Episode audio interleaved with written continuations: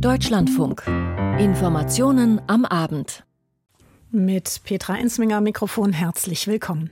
Der zweite Tag der Münchner Sicherheitskonferenz China tat sich da heute hervor, kündigte eine Friedensinitiative im Krieg gegen die Ukraine an und griff die USA scharf an, unter anderem wegen des Abschusses mutmaßlicher Spionageballons. Wir schalten gleich nach München und berichten über die Kundgebungen rund um die Sicherheitskonferenz. Kommunen und Landkreise beklagen weiterhin die fehlende Unterstützung bei der Flüchtlingsunterbringung. Über den Stand der Diskussion klären wir auf.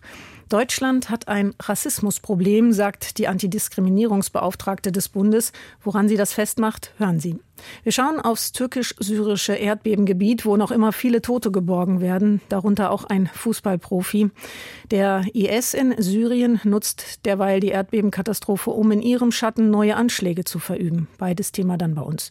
Zum Abschluss gibt es in den Informationen am Abend noch ausführliche Sportberichterstattung mit Astrid Ravol aus unserer Sportredaktion. Und im Anschluss geht es in unserem Hintergrund um Sprache und Politik. Russisch als Machtinstrument. Das Thema dann ab 20 vor 7 7 hier im Deutschlandfunk. Ja, die Beziehungen zwischen China und den USA, die sind angespannt, das ist keine Frage und das zeigte sich heute auch am zweiten Tag der Münchner Sicherheitskonferenz beim Treffen der Spitzenpolitikerinnen und Politiker und Wirtschaftsgrößen. Da steht ja vor allem der russische Angriffskrieg gegen die Ukraine im Vordergrund. Nach fast einem Jahr Krieg, wie kann es da weitergehen? Eine Frage, die sich auch in München heute nicht einfach beantworten ließ. Stefan Detjen ist für uns dabei, uns jetzt aus München zugeschaltet. Morgen Vormittag, Stefan Detjen, geht es noch weiter, aber am Abend dieses zweiten Tages kann man sicher schon eine erste Bilanz ziehen, die Sie wie ziehen würden. Ja, Frau Ensminger, ja, es ist so, die wichtigen, die großen Reden sind gehalten auf dieser Münchner Sicherheitskonferenz. Und äh, meine Bilanz, meine ähm, zentrale Erkenntnis wäre, die Welt, die westliche Welt vor allen Dingen, die Unterstützerstaaten der Ukraine stellen sich auf einen langen Krieg ein, auf einen sehr, sehr langen Krieg.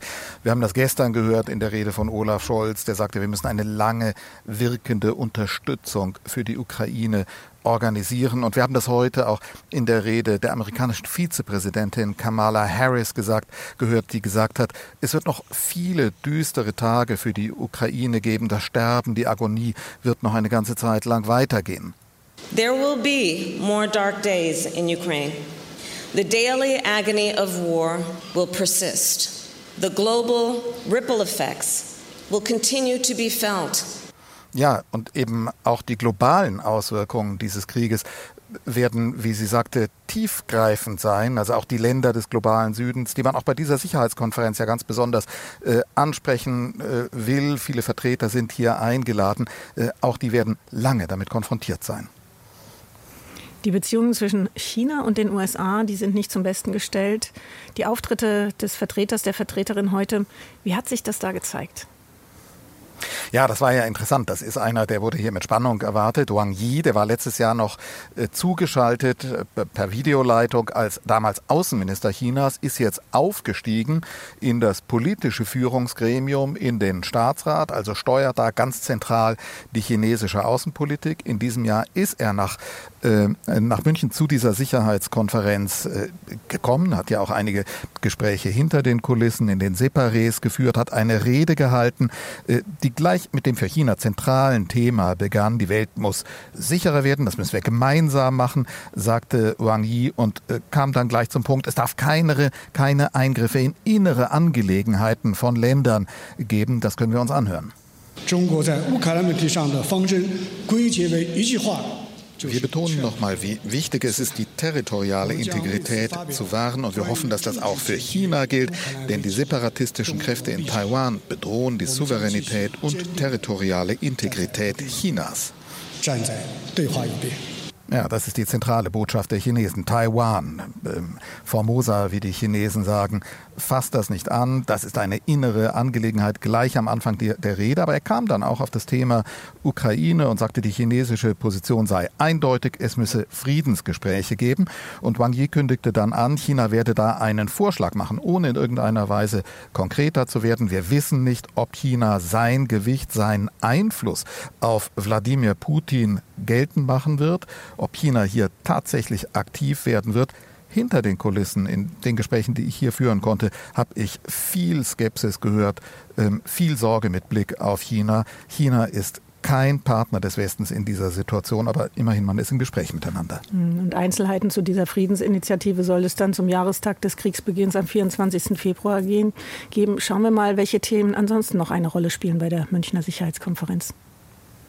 Ja, das ist die ganze Breite, die man hier sehen kann. Viele Militärs hier, viele Gespräche darüber, wie sich Armeen umstellen müssen von, äh, von, von, von Cyberwar, vom Einsatz intelligenter, künstlicher Intelligenz in Waffensystemen bis hin, ich war vorhin in einem Gespräch mit dem äh, Kommandeur der, äh, der amerikanischen äh, Space Force, also ähm, der Star Wars Kräfte, die sich um Krieg, um Auseinandersetzungen, Bedrohungen gegen Satelliten etwa im Weltraum kümmern. All das spielt ja eine Rolle. Olaf Scholz hat hier gestern und heute Gespräche geführt, auch nochmal mit Blick auf einen ganz anderen Krisenherd, nämlich den Westbalkan. Gespräche äh, mit, dem, äh, mit dem Präsidenten Serbiens, äh, Vucic, mit dem Vermittler der EU, Lajczak. Es geht um Kosovo, um das Verhältnis zum Kosovo. Da wollte man vorankommen. Seit langer Zeit arbeitet man daran, diesen Konflikt aufzulösen. Auch das ein Thema hier. Also die Sorge oder das Bemühen darum, äh, weitere schwelende Krisenherde zu entschärfen und dafür zu sorgen, dass es nicht auch noch an anderen Stellen in Europa zu entzündlichen, gewaltsamen Auseinandersetzungen kommt der zweite Tag der Münchner Sicherheitskonferenz. Stefan Detjen aus unserem Hauptstadtstudio hat uns erklärt, um was es da heute ging. Herzlichen Dank dafür. und rund um die Münchner Sicherheitskonferenz hat es heute verschiedene Kundgebungen und Demonstrationen gegeben. Henning Pfeiffer hat das beobachtet. Das Bündnis gegen die Sicherheitskonferenz demonstriert seit vielen Jahren gegen die Tagung im Bayerischen Hof. Die Auftaktkundgebung wie immer am Stachus.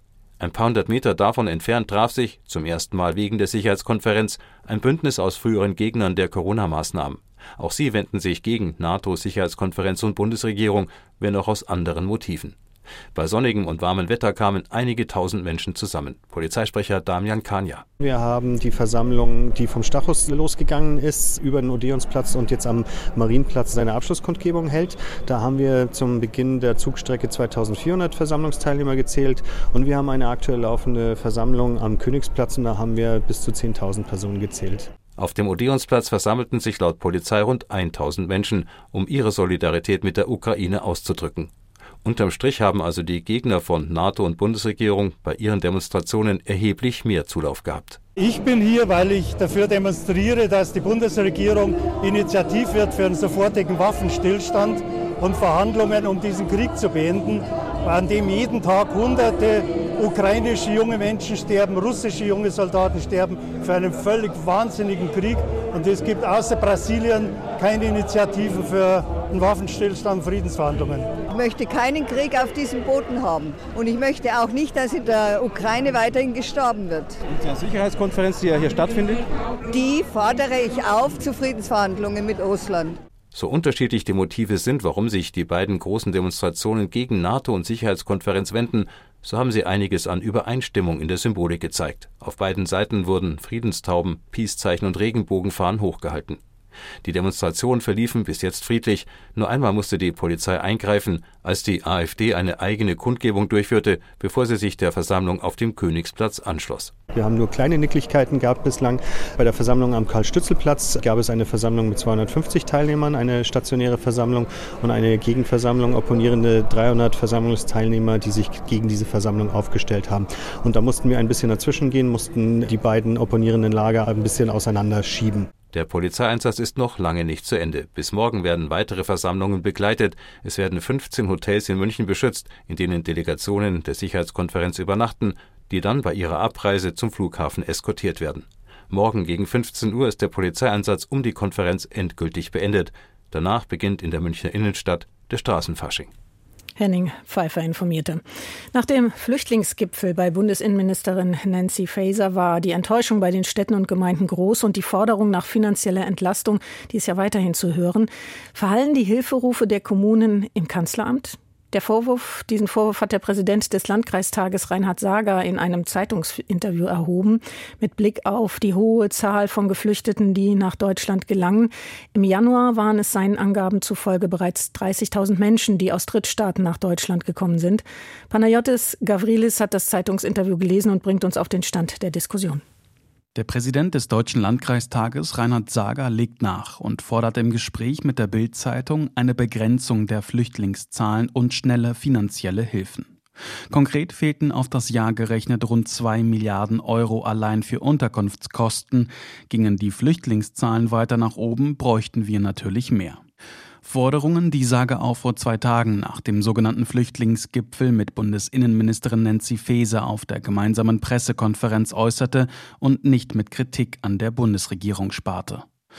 Dirk Wiese, stellvertretender Vorsitzender der SPD-Bundestagsfraktion, ordnet im Deutschlandfunk Sagas Äußerungen so ein. Die Pressekonferenz habe ich mir auch angeschaut und ähm, sowohl der hessische Innenminister als auch Herr Sager vom Deutschen Landkreistag, da ist doch ein bisschen das CDU-Parteibuch durchgeschieden. Das will ich doch sehr deutlich sagen. Da war ich auch ein bisschen irritiert drüber. Am Donnerstag hatten sich Vertreterinnen und Vertreter von Bund, Ländern und Kommunen getroffen, um über die Flüchtlingspolitik zu beraten.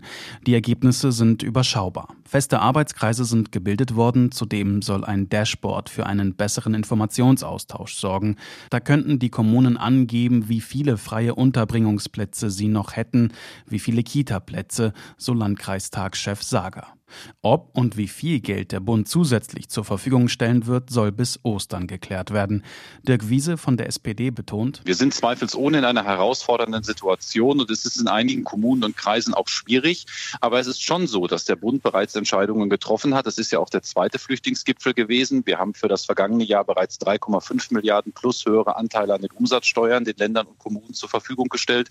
Und auch in diesem Jahr haben wir schon 2,75 Milliarden beschlossen und auf den Weg gebracht. Für die Unterbringung und Versorgung sind die Länder zuständig und dafür den Kommunen das Geld zu geben, ergänzt Wiese. Was manchmal das Problem ist momentan ist, die Kommunen brauchen das Geld, ja, keine Frage, aber auch einige Bundesländer leiten das Geld nicht eins zu eins weiter. Und da glaube ich, und das war auch am Donnerstag bei dem Gipfel wichtig, dass man hier nochmal sich versichert hat, dass wir gemeinsam diese Aufgabe jetzt lösen müssen und auch die Länder hier eine wichtige Aufgabe haben. Bundesweit wurden laut Mediendienst Integration seit März des vergangenen Jahres mindestens 74 50.000 Aufnahmeplätze geschaffen.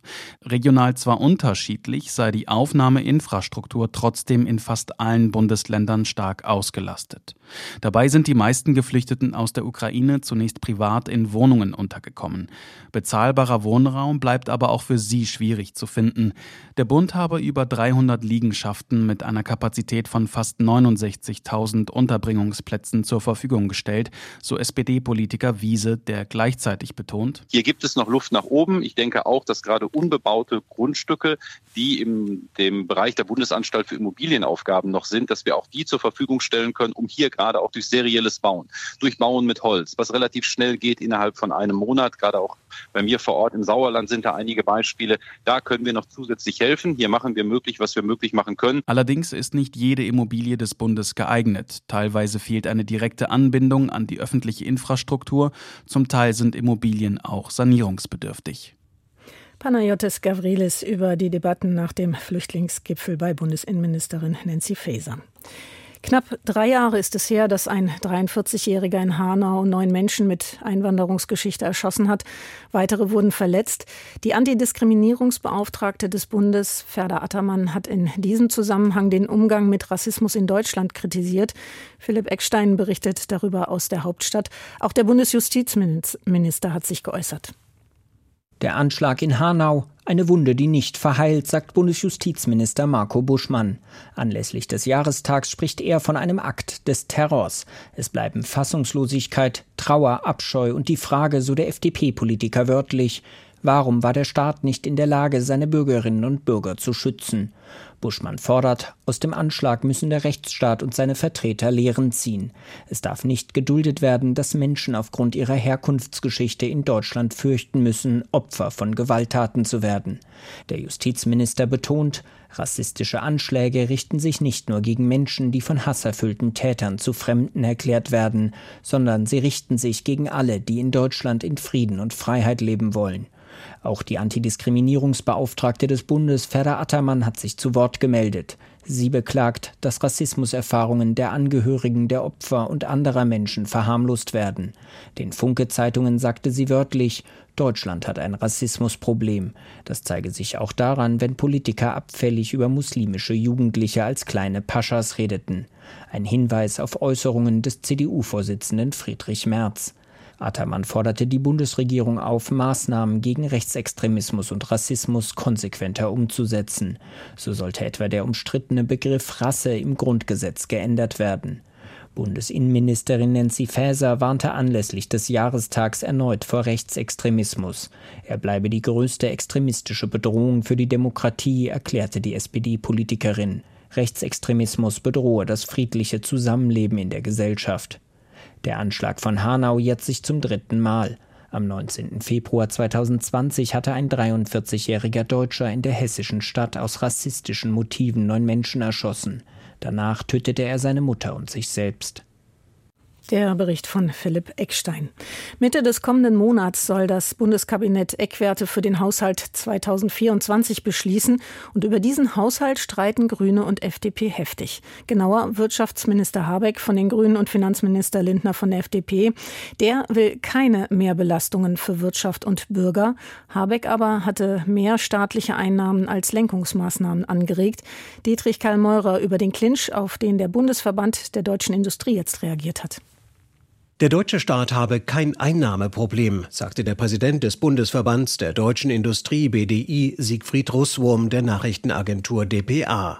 Er bezeichnete neue Steuerbelastungen oder gar Steuererhöhungen als Gift für die Wirtschaft.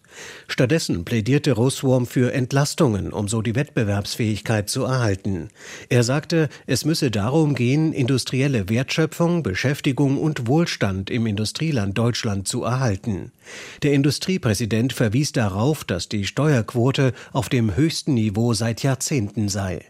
Hintergrund ist ein Streit zwischen Finanzminister Christian Lindner, FDP und Wirtschaftsminister Robert Habeck von den Grünen über den Haushalt für das kommende Jahr. Dabei geht es im Kern um die Frage, ob und wie mehr Einnahmen generiert werden können und welche politischen Vorhaben Priorität haben sollen. In den verschiedenen Ministerien gibt es zusätzliche Wünsche in Milliardenhöhe. Während der Bundeswirtschaftsminister zusätzliche Staatseinnahmen ins Spiel brachte, lehnt Lindner Steuererhöhungen strikt ab und plant sogar Entlastungen. Wir kommen zum Erdbeben in der Türkei und da werden weiterhin Todesopfer geborgen. Fußballprofi Azo ist unter ihnen. Christian Buttgereit. Atschus Manager Uzun Mehmet sagte, der Fußballer sei in den Ruinen seines Wohnhauses gefunden worden. Wie sein Club Hatayspor mitteilte, soll der Leichnam des 31-Jährigen in seine Heimat Ghana überführt werden. Einen Tag nach dem Beben war berichtet worden, Atschu sei lebend aus den Trümmern eines eingestürzten Gebäudes geborgen und zur Behandlung in ein Krankenhaus gebracht worden. Der Verein teilte jedoch später mit, Atschu und Hatay Sportdirektor Savit würden immer noch vermisst. Savit wurde bislang nicht gefunden. Der Bauunternehmer des zwölfstöckigen Luxusgebäudes, in dem Acu und Savid wohnten, wurde Tage nach dem Beben am Flughafen Istanbul festgenommen. Er wollte offenbar das Land verlassen. Christian Azu hatte seine internationale Karriere beim FC Porto begonnen und spielte unter anderem für den FC Chelsea. Bei Hatayspor stand er seit 2022 unter Vertrag. Am Tag vor dem Erdbeben hatte er noch den Siegtreffer für Hatayspor gegen den Istanbuler Club Kasımpaşa erzielt. Fußballprofi Christian Acu ist unter den Erdbebenopfern in der Türkei. Christian Buttgereit berichtete darüber. Zehntausende haben das Beben dort und in Syrien nicht überlebt. In Syrien lief die Hilfe für die Menschen im Erdbebengebiet nur schleppend an. Im Schatten dieser Katastrophe verübt die Terrororganisation IS jetzt verstärkt Anschläge. Thomas Bormann über eine tödliche Attacke gestern Abend. Sieben Soldaten und 61 Zivilisten wurden bei dem Anschlag in Syrien getötet. Das berichtet die syrische Beobachtungsstelle für Menschenrechte. Nach Angaben syrischer Staatsmedien hatten die Angreifer der Terrormiliz Islamischer Staat gestern Abend in der Wüstenstadt Al-Suchna im Osten Syriens zunächst einen Checkpoint der Regierung angegriffen und die dort wachhabenden Soldaten getötet. Danach hätten die Angreifer mit Salven aus Maschinenpistolen wahllos auf Gruppen von Menschen geschossen, die auf den Feldern Feldern neben der Straße Trüffel gesammelt hatten. Alle Angreifer hätten dann mit ihren Motorrädern fliehen können. Der Ort des Anschlags liegt nicht in dem Gebiet, das von dem schweren Erdbeben vor knapp zwei Wochen betroffen war. Bereits vor einigen Tagen hatte die IS-Terrormiliz in dieser Gegend 75 Menschen entführt und 16 von ihnen getötet, Dutzende weitere werden noch vermisst. Die IS-Terrormiliz hatte bis vor wenigen Jahren große Gebiete in Syrien und im Irak kontrolliert. Seit etwa vier Jahren gilt sie als militärisch besiegt. Allerdings sind sowohl in Syrien als auch im Irak noch einige Gruppen des IS-Terrornetzwerks aktiv und verüben regelmäßig Anschläge. Thomas Bormann über die Anschläge des, der Terrororganisation IS in Syrien. Bulgarien hat vor einigen Jahren schon einen über 200 Kilometer langen Zaun entlang der Grenze zur Türkei errichtet, um zu verhindern, dass Menschen aus Nicht-EU-Ländern über diesen Weg in die EU gelangen. Der Zaun verhindert aber nicht, dass es die Menschen weiter versuchen. Zuletzt ist ihre Zahl wieder gestiegen. Nun sind gestern in Bulgarien in einem LKW mehr als 50 Flüchtlinge entdeckt worden. 18 von ihnen waren tot. Wolfgang Fichtel sagt uns, was bislang über diesen Fall bekannt ist. Es gab vier Festnahmen. Die bulgarische Polizei ermittelt, wer Schuld hat am Tod der 18 Flüchtlinge aus Afghanistan, die, versteckt unter Holzstapeln in einem Lastwagen, frierend, hungernd, mutmaßlich erstickt sind. 18 vor allem junge Männer aus Afghanistan, wie die Polizei sagt, aber auch ein sechs bis sieben Jahre altes Kind. Eine Schlepperbande steht im Verdacht. Erste Politiker in Bulgarien fordern schärfere Strafen. In Bulgarien wird Anfang April ein neues Parlament gewählt, zum fünften Mal in zwei Jahren. Im Moment gibt es nur eine geschäftsführende Regierung. Der Interimsgesundheitsminister Asin Medvedev zeigt sich erschüttert. Die insgesamt 52 Flüchtenden, die in einem Lastwagen gefunden wurden, der in der Nähe eines Dorfes unweit der Hauptstadt Sofia abgestellt wurde, waren wohl tagelang unterwegs unter menschenunwürdigen Umständen. Sie haben offenbar einen Sauerstoffmangel gelitten. Ihre Kleider sind nass, sie frieren und haben offensichtlich mit Sicherheit seit mehreren Tagen nichts gegessen. Die 34 Überlebenden, darunter weitere fünf Kinder, wurden von Notärzten versorgt und anschließend in Krankenhäuser gebracht, ziehen davon auf Intensivstationen. Sie litten unter Wassermangel, waren halb erfroren und halb verhungert, bestätigt der Leiter der nationalen bulgarischen Ermittlungsbehörde Borislav Sarafo. Sie sind bis hierher gefahren, in die Nähe von Sofia. Einige sind im LKW erstickt. Wir untersuchen gerade die 18 Leichen. Die Ermittler verhören die 34 Überlebenden afghanischen Staatsbürger. Sie werden gleichzeitig medizinisch versorgt. Die mutmaßlich zwei Fahrer des Lastwagens sind offenbar geflohen, als sie die Leichen entdeckt hatten. Die Polizei wertet die im Führerhaus gefundenen DNA-Spuren aus. Es gibt inzwischen bereits vier Festnahmen. Einer der festgenommenen Männer sei auf Fotos von den Geflüchteten erkannt worden. Auch der Besitzer des Lastwagens ist festgenommen. Er sagte, er wollte gerade zur Polizei gehen, um sein LKW als gestohlen zu melden. Gegen einen laufen schon mehrere Ermittlungsverfahren wegen Schlepperei. Er saß bereits fünf Monate in Bulgarien im Gefängnis, ebenfalls wegen Schlepperei, wie Bulgariens Interimsinnenminister Ivan Demertsev bestätigt. Derjenige, der hinter diesem tragischen Vorfall steckt, ist eine Person, gegen die ermittelt wird, die bereits wegen Schlepperei verurteilt worden ist. Das Innenministerium hat einen Gesetzentwurf eingebracht. Wir fordern höhere Strafen für Schlepperei. Das hier ist ein Beispiel, was passiert, wenn die Strafen zu niedrig sind. Hat jemand im Parlament etwas dagegen unternommen? Nein, niemand hat etwas getan. 18 Tote auf der Flucht von der Türkei illegal über die EU-Außengrenze nach Bulgarien geschleust, mit dem Zwischenziel Serbien auf dem Weg nach Norden. Einen Fall dieses Ausmaßes hat es in Bulgarien bisher noch nicht gegeben. Bulgarien sichert seine EU-Außengrenze zur Türkei mit einem Zaun. Kürzlich fiel dort auch ein Schuss, der einen jungen Flüchtling verletzt hat. Bulgarien möchte Teil des Schengen-Raumes werden mit offenen Binnengrenzen, scheiterte zuletzt aber am Veto Österreichs, das die Grenzsicherung Bulgariens noch für unzureichend hält. Wolfgang Fichtel war das über das Schlepperdrama in Bulgarien. Um 18.34 Uhr ist meine Kollegin Astrid Ravol zu mir ins Studio gekommen und präsentiert uns die Sportberichte. Die Rückkehr von Bayern Münchens Torhüter Jan Sommer zu seinem Ex-Club Borussia Mönchengladbach ist einer der Höhepunkte dieses Fußball-Bundesligaspieltags gewesen. Nur 30 Tage nach seinem Wechsel stand er jetzt wieder in einem Tor im Borussia Park und hatte das Nachsehen. München verliert auswärts 2 zu 3. Christian Schulze. Schon nach acht Minuten sah Bayerns Upamecano die rote Karte nach einer Notbremse. Das nutzten die Gladbacher schnell aus. Kapitän Stindel traf nach nicht ganz einer Viertelstunde zur Führung. Doch mit dem ersten richtig guten Angriff erzielte Choupo-Moting nach 35 Minuten den Ausgleich. Die Bayern kamen gut aus der Kabine, doch in Überzahl die Gladbacher erneut mit dem Tor. Der überragende Hofmann traf zum 2 zu 1. Die Führung konnte Tyram in der 86. Minute ausbauen. Den Schlusspunkt setzte zwar Bayerns Mathis Tell mit dem Anschlusstreffer zum 2 zu 3. Die Niederlage in München-Gladbach konnten die Bayern aber nicht mehr verhindern. Ja, und besser als München macht es RB Leipzig. Der Tabellenfünfte gewinnt nämlich beim VfL Wolfsburg hoch verdient. Moritz Kasserlet. Es war eine starke Leistung der Leipziger und ein hochverdienter Sieg der Sachsen, die es nur versäumt haben, früher für die Entscheidung zu sorgen. Emil Forsberg traf nach einer knappen Viertelstunde zur frühen 1 zu 0 Führung für Leipzig. Danach vergaben die Gäste viele gute Chancen und erst in der Schlussphase machten Leimer und Sobosloi mit ihren Treffer vom 2 und 3 zu 0 alles klar. Leipzig spielte hier wie eine Spitzenmannschaft und ist bereit für das Champions League Achtelfinale gegen Manchester City. Rechtzeitig davor hat auch Topstürmer Nkunku sein Comeback gefeiert. Wolfsburg dagegen enttäuschte auf ganzer Linie und bleibt in der Rückrunde noch ohne Sieg. Und noch vor den Leipzigern in der Tabelle rangiert der SC Freiburg nach dem 2 0 Auswärtserfolg in Bochum. Jens Walbrot. In einer chancenarmen, intensiven Partie ging Freiburg in der 39. Minute durch Gregoritsch nach einer Ecke von Grifo in Führung.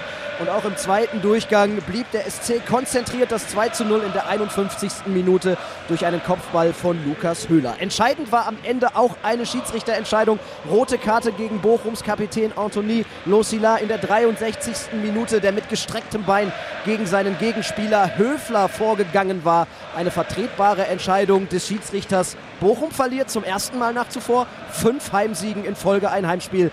Freiburg manifestiert seine Ambitionen im Kampf um die Champions League Plätze.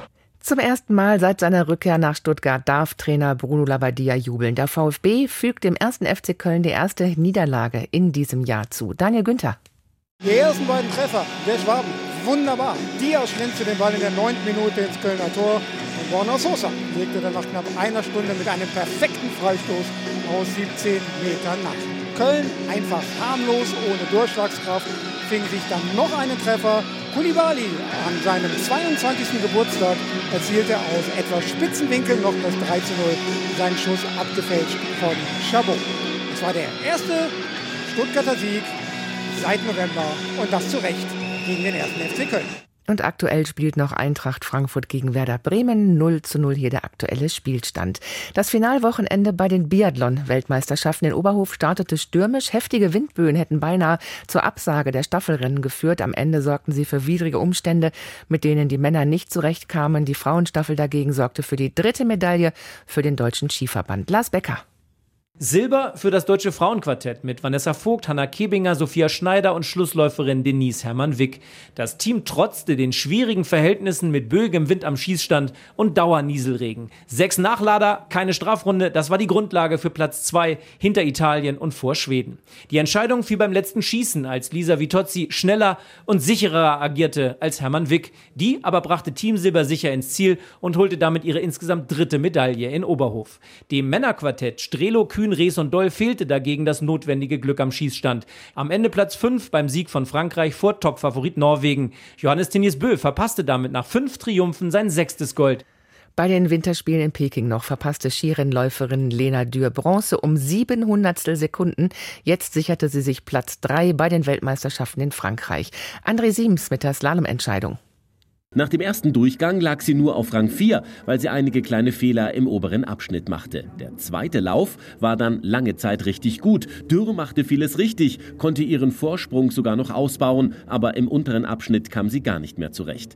Die Zehntel purzelten nur so von der Uhr, aber sie blieb knapp auf Platz 1. Drei Fahrerinnen waren noch am Start. Die Schweizerin Wendy Holdener schied allerdings aus, sodass Dürr Bronze holte und ihre tolle Saison bei dieser WM krönte. Emma Eicher wurde als als zweitbeste deutsche 21. Gold ging völlig überraschend an Laurence Saint-Germain aus Kanada. Und die deutschen Bob-Piloten haben zur Halbzeit des Zweierbob-Weltcup-Finals im lettischen Sigulda für einen Dreifacherfolg gesorgt. Sven Herold. Johannes Lochner macht einen Riesenschritt in Richtung Zweierbob Gesamtweltcup. Der Bayer gewinnt das vorletzte Saisonrennen in Sigulda mit einem ordentlichen Vorsprung vor Francesco Friedrich. Weltcup-Neuling Maximilian Illmann komplettiert als Dritter das schwarz-rot-goldene Podium. Ein ganz starker Auftritt der deutschen Piloten. Bei den Frauen stand das Finale im Monobob an. Kim Kalicki war die Deutsche, die am weitesten nach vorn gefahren ist. Platz zwei für sie, sichergestellt im starken zweiten Lauf, in dem sie noch von Rang 6 nach vorn gerauscht ist. Laura Nolte, die Weltmeisterin, diesmal nur Sechste. Den Sieg in Sigulda schnappt sich Kelly Humphreys. Die US-Amerikanerin gewinnt sowohl das Rennen als auch den Gesamtweltcup im Monobob. Und mehr Sport an diesem Samstag gleich ab 19.10 Uhr hier im Programm. Astrid Ravol, herzlichen Dank für die Sportberichterstattung. Und das war's von uns. Die Informationen am Abend gehen zu Ende. Ich bin Petra Einsminger, bedanke mich bei Ihnen fürs Zuhören, wünsche Ihnen allen noch einen angenehmen Samstagabend.